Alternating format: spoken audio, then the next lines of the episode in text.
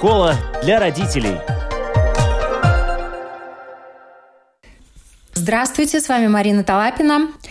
Из-за жары в детской клинической университетской больнице в конце июля наблюдался небывалый наплыв маленьких пациентов с различными инфекционными заболеваниями. Дети поступали даже с нетипичными для лета заболеваниями, например, норовирус, ротавирус. Также попадали в больницу пациенты с энтеровирусом. Кроме того, по прогнозам медиков, в будущем они не исключают рост заболеваемости менингитом. Поэтому мы решили важно рассказать об этом заболевании, и я рада представить с нами на связи доктор-невролог детской клинической университетской больницы Мария Чеховича. Мария, здравствуйте. Здравствуйте. Спасибо за приглашение и за выраженное доверие говорить э, на столь э, серьезные темы в наше неспокойное время.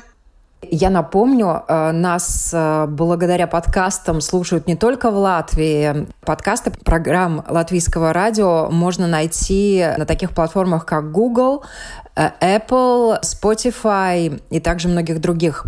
Ну и, конечно, на нашем сайте lr4.lv. Итак, что такое менингит? Это воспаление мягких оболочек э, головного мозга и спинного мозга, если мы говорим о дефиниции менингита. И он бывает э, серозный или вирусный, как мы еще говорим, и бактериальный или гнойный менингит. И они бывают разные. Также различаются менингит и менингококковая инфекция. Их основные да. отличия. Если мы говорим о менингите, то это только тогда, когда присутствует воспаление в мягких оболочках мозга. А менингококковая инфекция, если она не касается именно оболочек мозга, тогда это не является менингитом. В этом есть различие. Насчет э, менингита, не всегда это тоже возбудителем является э, менингококковая инфекция как таковая. Да? Как я уже сказала, это бывает или вирусного генеза, что чаще всего, или бактериальная. И из бактериальной инфекции самые главные возбудители — это менингокок и пневмокок. И гемофильная палочка, но в последние годы это гораздо-гораздо реже благодаря обязательной вакцинации против гемофильной палочки. Менингиты также могут развиваться после грибковой инфекции. Да, конечно, но это гораздо реже. Сейчас, я думаю, в нашем сегодняшнем разговоре таких более редких случаев, как э, грибковые инфекции, паразитарные возбудители, я думаю, что нам это не столь актуально, это уже довольно-таки специфически которые касаются других э, ну, людей обычно с э, иммуносупрессией, с хроническими заболеваниями, у которых э, ну, такие редкие виды менингита бывают.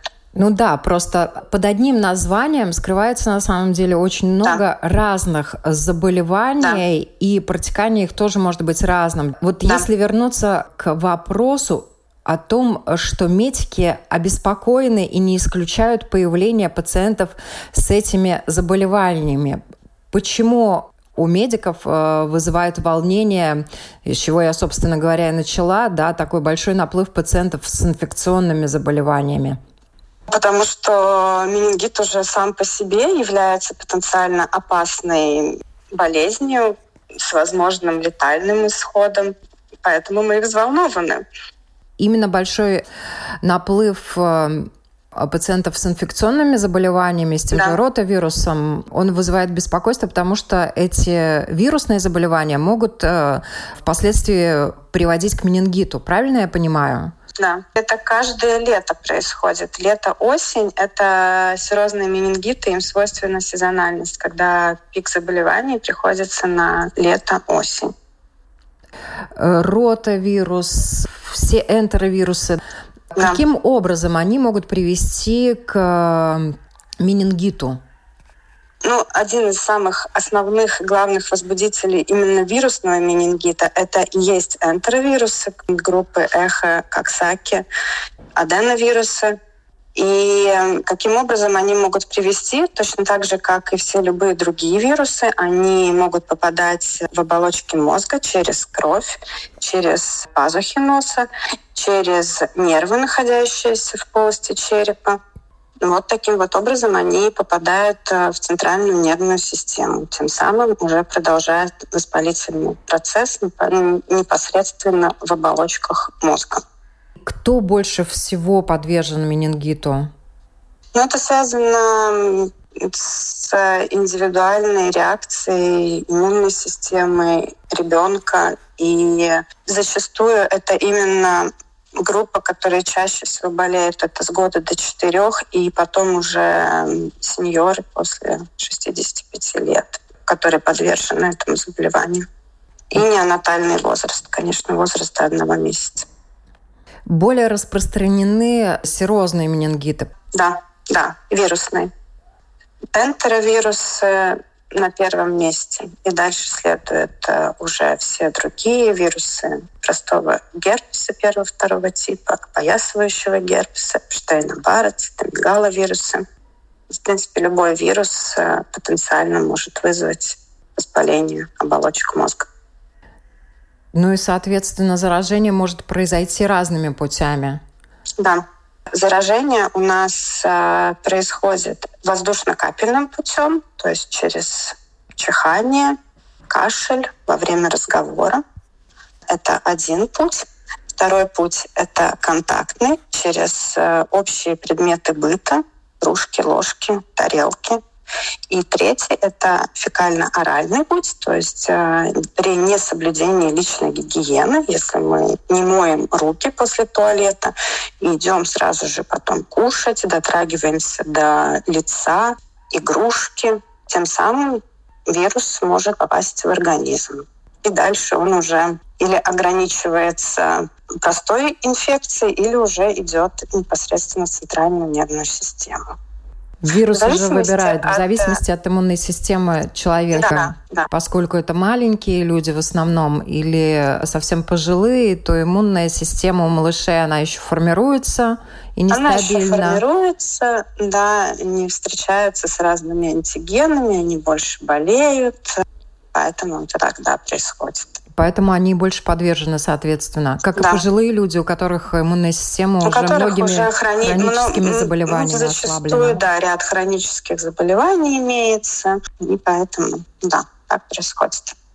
А также важный момент, что человек, а, который является источником заражения, он совсем не обязательно болен менингитом. Да? Да. У него может быть да. обычный насморк. Более того, там, например, при менингококковой инфекции даже болеть не обязательно. Многие взрослые являются, да, являются носителями. бессимптомными носителями. То есть да. постоянно выделяют бактерию в окружающую среду, даже не зная об этом. Именно так очень важно, наверное, рассказать о симптомах этого заболевания, как оно проявляется и на что важно обратить внимание сразу же, особенно то, что касается маленьких детей. Симптомы. Главные симптомы, классические симптомы, можем их так назвать, их три. Это сильная головная боль, повышение температуры, обычно до высоких цифр, это 39 и выше – и ригидность затылочных мышц. Это является классикой. Но у детей грудного возраста это все может быть стерто и не так, э, как в книжке. У них это может быть э, общая вялость или наоборот э, плаксивость, апатия, то есть они отказываются от еды обычно. И температура — это, наверное, все-таки классика, должна быть всегда. Может быть, эм, выпячивание родничка, но это тоже только 30-50% у всех. Изменение сознания, изменение поведения, может быть повышенная сонливость, то есть э, ребенок все время спит, весь день спит. Может быть галлюцинации, могут быть эпилептические припадки. И если мы говорим о менингококковой инфекции, то это, конечно же, сыпь. И сыпь это не обязательно, что она будет очень выраженная по всему телу. Это может быть просто какие-то отдельные высыпания, которые даже не так легко заметить. может немножко поподробнее рассказать об этой сыпи такой специфической? Как это может выглядеть? Как она может проявляться? Она такая, как маленькие э, кровоизлияния. Петехиальная сыпь ее еще называют. Но ну, вот в остром периоде, ну потом она уже пропадает, и она уже не, ну, не такая вот яркая, как мы видим, такие маленькие, как кровоизлияния. И она может быть везде-везде по всему телу. Может быть только, например, в районе стопы, да, почему я и говорю, что бывает, что ну, трудно, что не заметил.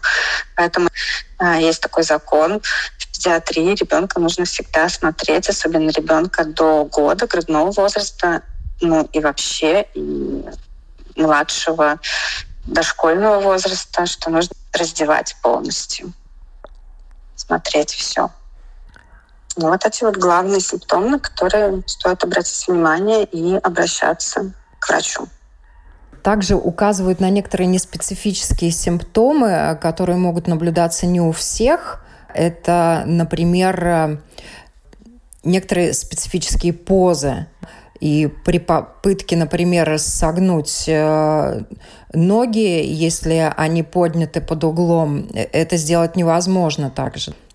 Ну, это, да, это ригидность э, мышц. Ну, классически это ригидность затылочных мышц, как я сказала. А дальше это уже идет более специфически, что уже ну, проверяет э, врач. Это так называемые менингиальные признаки, симптомы которые мы всегда проверяем, проводя неврологическое обследование пациента. Если можно, немножко поподробнее, что такое ригидность затылочных мышц? И То родители человек... вообще могут это увидеть у малыша? И что, может быть, э, люди более старшего возраста, которые могут описать свои ощущения, могут испытывать, да? И можно ли это увидеть э, невооруженным глазом?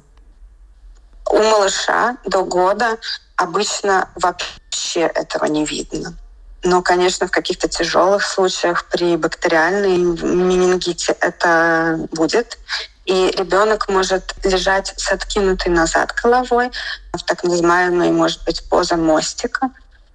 Потому что ригидность затылочных мышц — это когда невозможно подбородком достать до грудины. То есть остается щель, и мы даже ее измеряем, сколько пальцев там, ну, по сантиметров, да, получается. Вот это и есть ригидность мышц. И любое движение шеи, когда мы проверяем, вызывает боль непосредственно в мышцах, в спине. Менингит очень опасное заболевание, поэтому мы сегодня о нем и говорим, и оно опасно не только своим течением. Э, очень высокая смертность в остром периоде, маленьких детей особенно. И также очень э, серьезные, грозные последствия для деток, которые справляются с этим заболеванием. Очень э, большой процент э, глухоты, судорог, нарушения умственного развития, параличи и другое. Дайры антибиотиков из-за э, вспышек менингитов могла оглохнуть вообще вся деревня, включая детей и взрослых.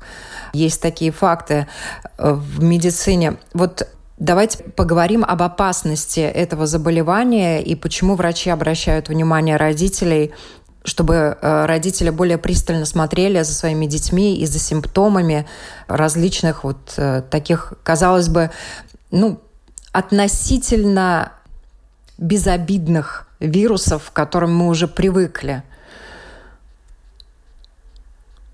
Сейчас мы говорим про именно осложнения. Вы их все очень хорошо перечислили. Так они есть. Но просмотрев эм, статистику, которую нам представляет СПКЦ.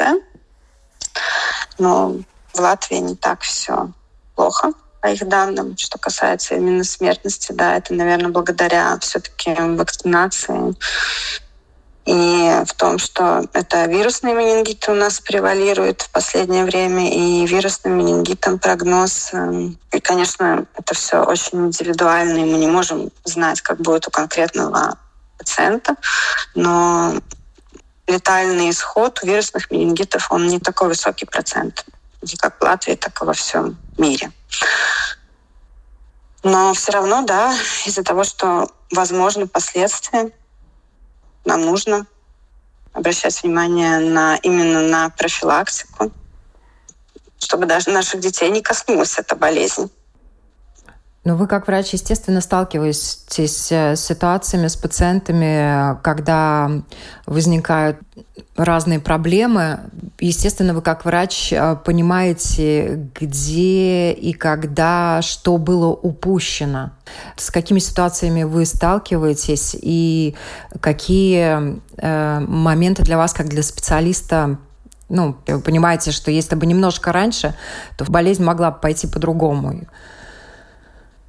Ну, в последнее время я таких случаев именно по поводу менингита, что мы где-то не успели. Это больше идет речь, наверное, о менингококковой инфекции, где течение может быть очень-очень э, молниеносное, и ну, состояние может ухудшиться буквально в течение если мы говорим о детей, то это идет речь о часах.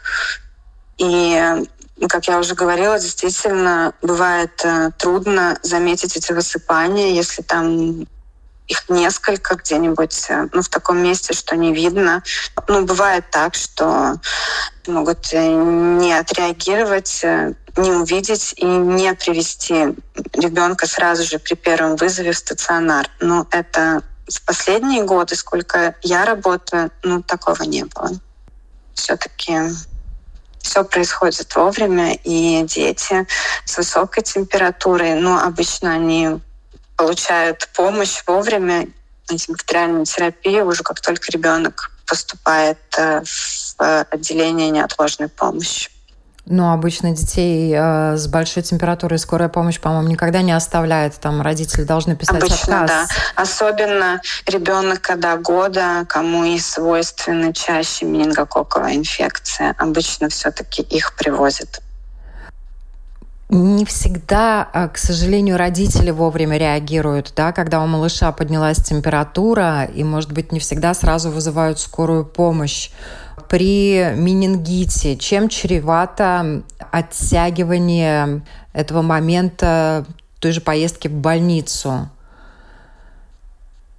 Ну, такое самое главное, чего именно при менингококковой инфекции все боятся, это токсический шок, из которого, конечно, чтобы вывести пациента, уже требуется его нахождение в отделении интенсивной терапии. Это самое главное такое вот, чего все боятся может развиваться очень-очень быстро. Мы уже начали говорить о том, что менингококковая инфекция, она может в течение нескольких часов стремительно да. развиваться. Да. Как э, протекают эти заболевания? Как протекает э, серозный менингит э, и как протекает менингококковая инфекция? Различие будет э, только в том, что при менингококковой инфекции это будет сыпь.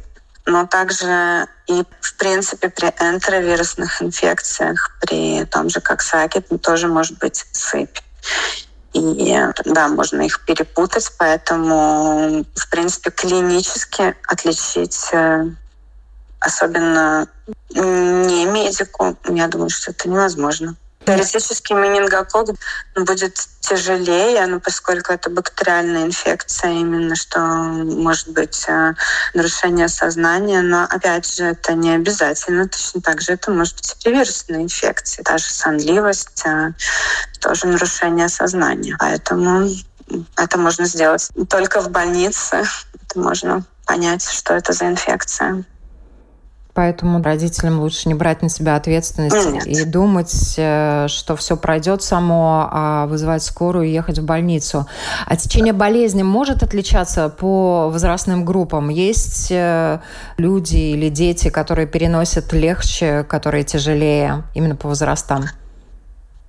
Да, как я уже сказала, у детей грудного возраста до одного года у них даже все эти симптомы, они могут более стертые быть, да, и трудно понять сначала, что это действительно идет речь о воспалении в центральной нервной системе. Естественно, чем раньше поставить диагноз и начать лечение, тем выше шанс избежать последствий, о которых мы с вами уже говорили. Это может быть и глухота, и слепота, да. и другие проблемы, и проблемы с развитием. Лечение. Да, как проходит лечение?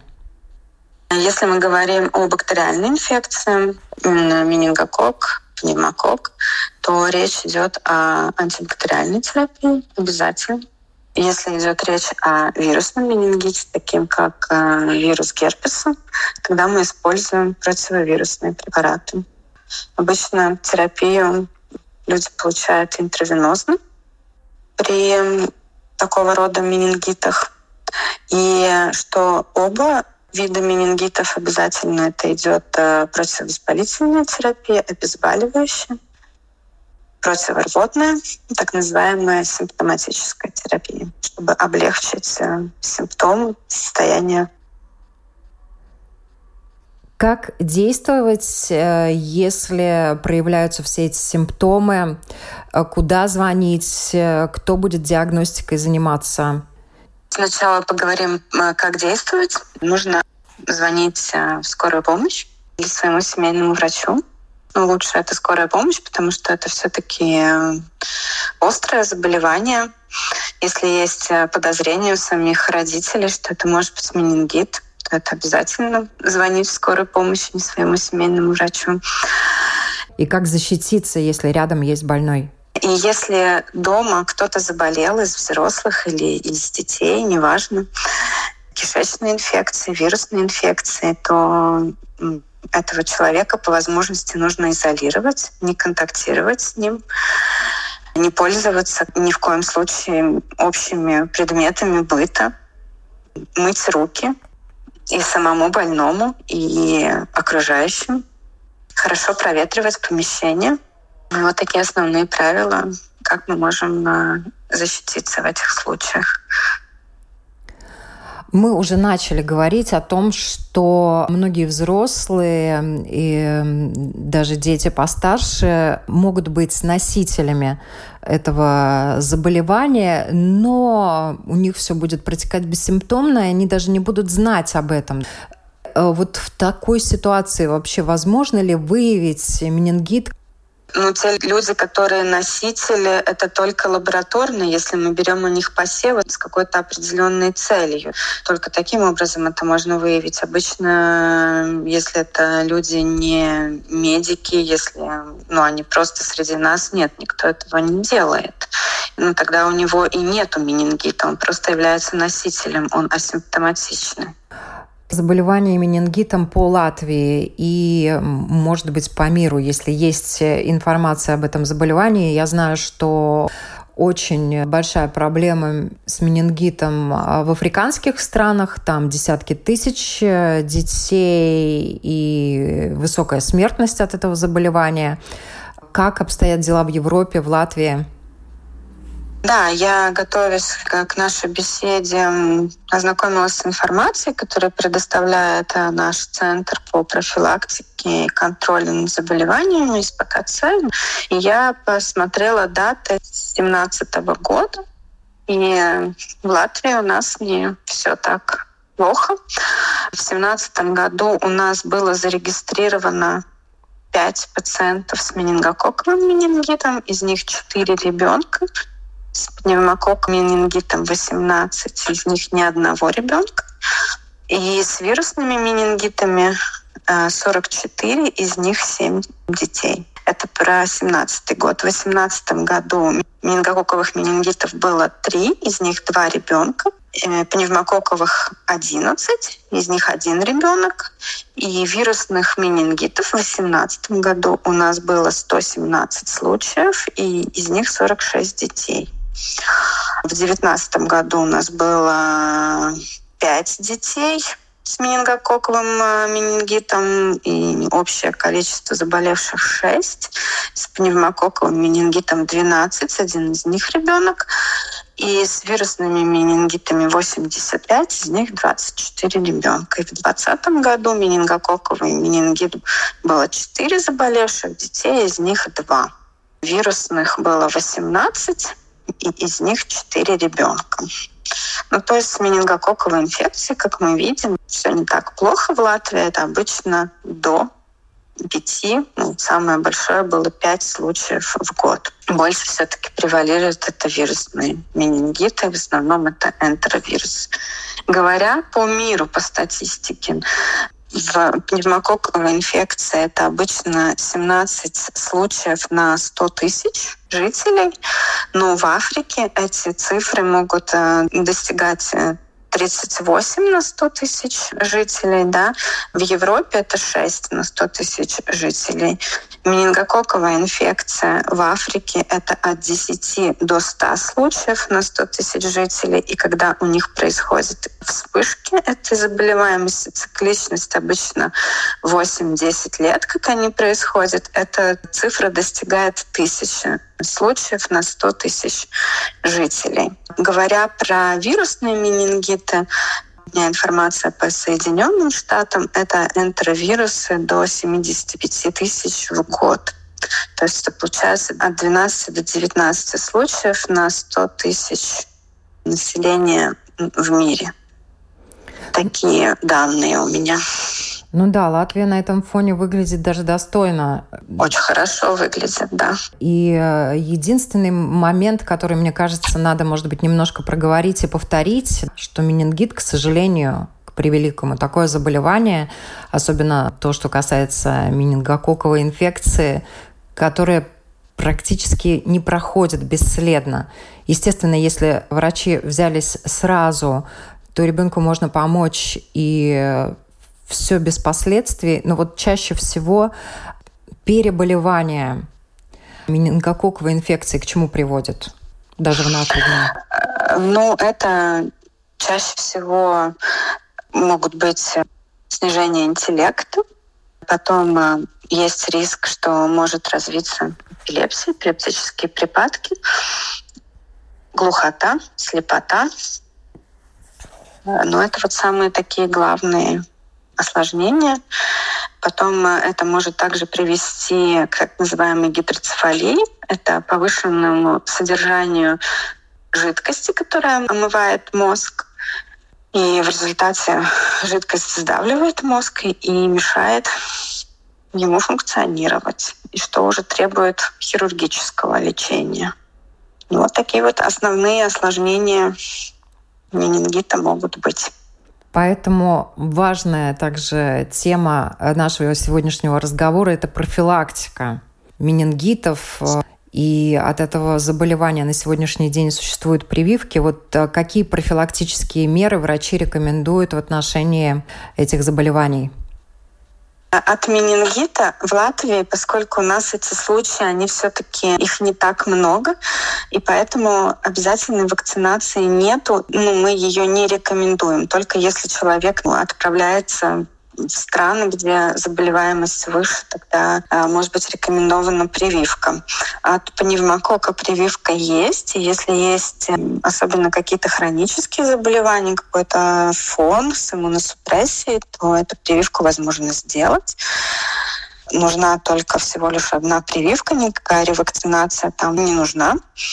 И насчет э, вирусных инфекций, это номер один, золотое правило, это, конечно же, личная гигиена. И что еще можно отметить, почему это тоже свойственно вирусным инфекциям сезональность, да, что в летний осенний период именно есть вспышка энтеровирусной инфекции.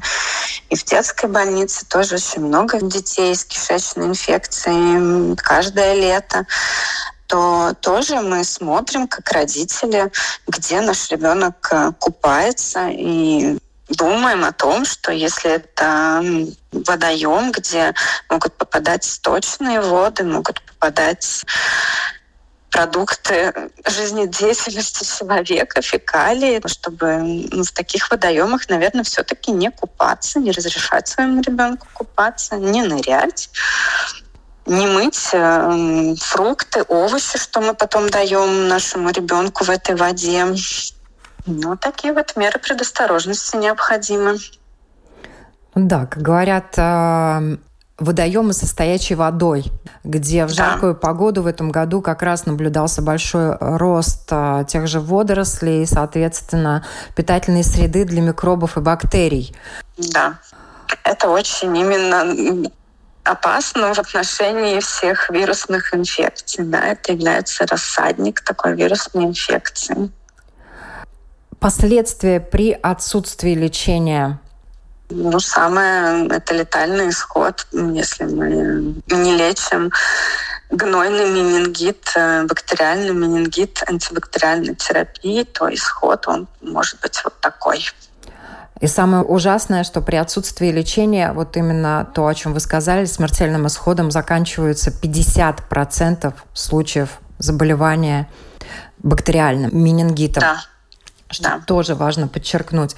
Вот так, а, подытоживая наш сегодняшний разговор, я попрошу вас вот сделать основные такие акценты, чтобы родители записали это у себя красной ручкой, чтобы они взяли на заметку и обязательно были бдительны в отношении всех вирусных заболеваний, э, вирусные и инфекционные заболевания, с которыми сталкиваются да. их дети вирусные инфекционные заболевания. Значит, э, обязательно еще раз, еще много-много раз моем руки, следим, чтобы ребенок мыл руки. Следим летом, где наш ребенок купается. Следим, чтобы не было контакта с заболевшими людьми. Человек, который болеет, он должен сидеть и болеть дома. Ну вот это вот такие основные правила, чтобы защитить себя от вирусной инфекции. Если ребенок заболел, не ждать, что само пройдет, обращаться к медикам. Обязательно, если высокая температура. Э, если мама видит, что ребенку ну, не такой вот он, что это вот он заболел, ну, не так, как обычно, что при этой температуре он себя ведет странно. Если не пьет он, не ест, э, рвота, ну, все-таки лучше обратиться к врачу. Пускай лишний раз это кажется, что можно уберечь ребенка от э, каких-то серьезных последствий. То есть это того стоит лишний раз побеспокоить. И приемное отделение, отделение неотложной помощи работает круглосуточно и оказывает помощь маленьким пациентам, ну и взрослым людям тоже. Лучше лишний раз спросить, чем, чем потом жалеть всю жизнь. Особенно что касается детей до года, потому что у них действительно клиническая картина может меняться по часам. Да, то, что мы не видим, то может появиться через полчаса и через час. Все-таки мамы знают своих детей. И если им что-то не нравится в этом состоянии, лучше, лучше спросить. Ну, хотя бы позвонить своему семейному доктору и рассказать эм, о своих э, переживаниях, о своих проблемах. Еще раз спасибо громадное, что уделили время. Как говорится, кто информирован, тот вооружен. Знание — это половина от победы, 50%. То есть так и есть. Желаю всем здоровья и радиослушателям, и их близким, детям. Берегите своих детей. Спасибо большое. На вопрос Латвийского радио 4 отвечала доктор-невролог детской клинической университетской больницы Мария Чеховича. Всем хорошего дня.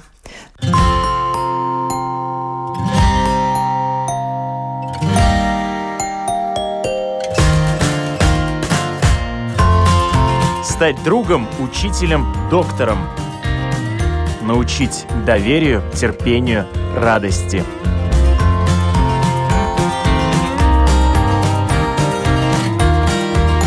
Школа для родителей на Латвийском радио 4.